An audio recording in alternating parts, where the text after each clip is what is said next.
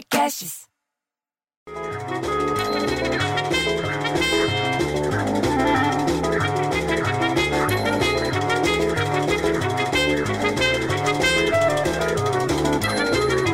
Porra, bicho, hoje eu acordei com a pá virada.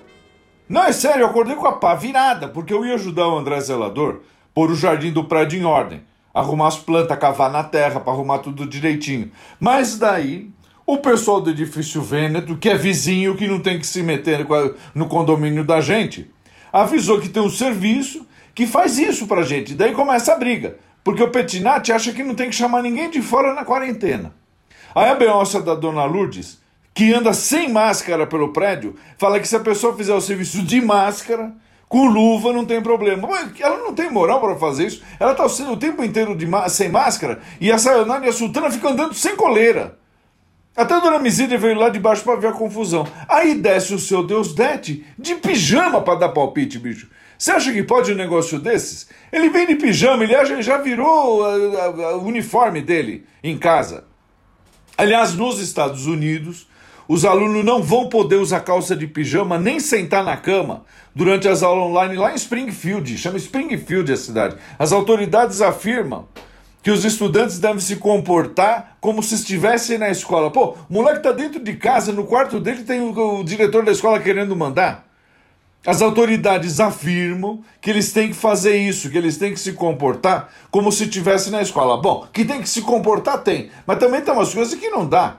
Às vezes a pessoa não tem lugar, tem que usar a cama para fazer o, o, o, trabalho da escola. A medida recebeu crítica dos pais dos alunos, é claro, porque até eh, o pai e mãe também tem que ter um, um sossego ali, entendeu? Às vezes está fazendo o trabalho em casa, não quer também se meter no, no, no estudo do, do, filho. Aí o filho também não quer se meter no, na, no trabalho do pai. Pô, eh, você acha que essa, essa cidade, Springfield, é capital do estado de Illinois?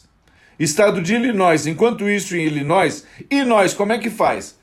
Nós em São Paulo já estamos sabendo que, tá, que pretendem criar aqui, na cidade de São Paulo, maior museu brasileiro de grafite a céu aberto. Aqui no Largo da Batata, em Pinheiros, vão fazer esse museu a céu aberto. 15 artistas nacionais e internacionais estão criando simultaneamente, tudo ao mesmo tempo, 12 obras de primeira edição do Na Lata, Festival Internacional de Arte Urbana.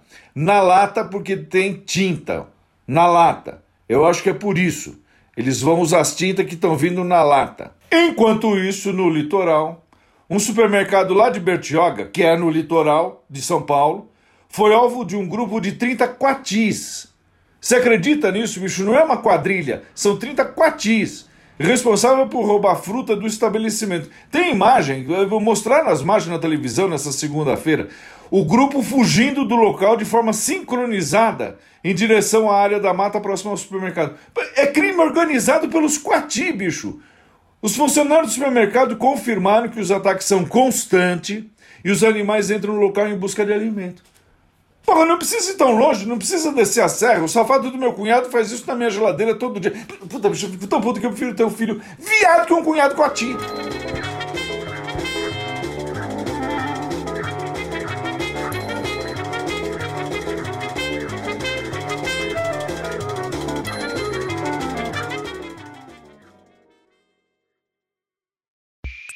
Esse podcast foi editado por Rafael Sales e Júlia Fávero.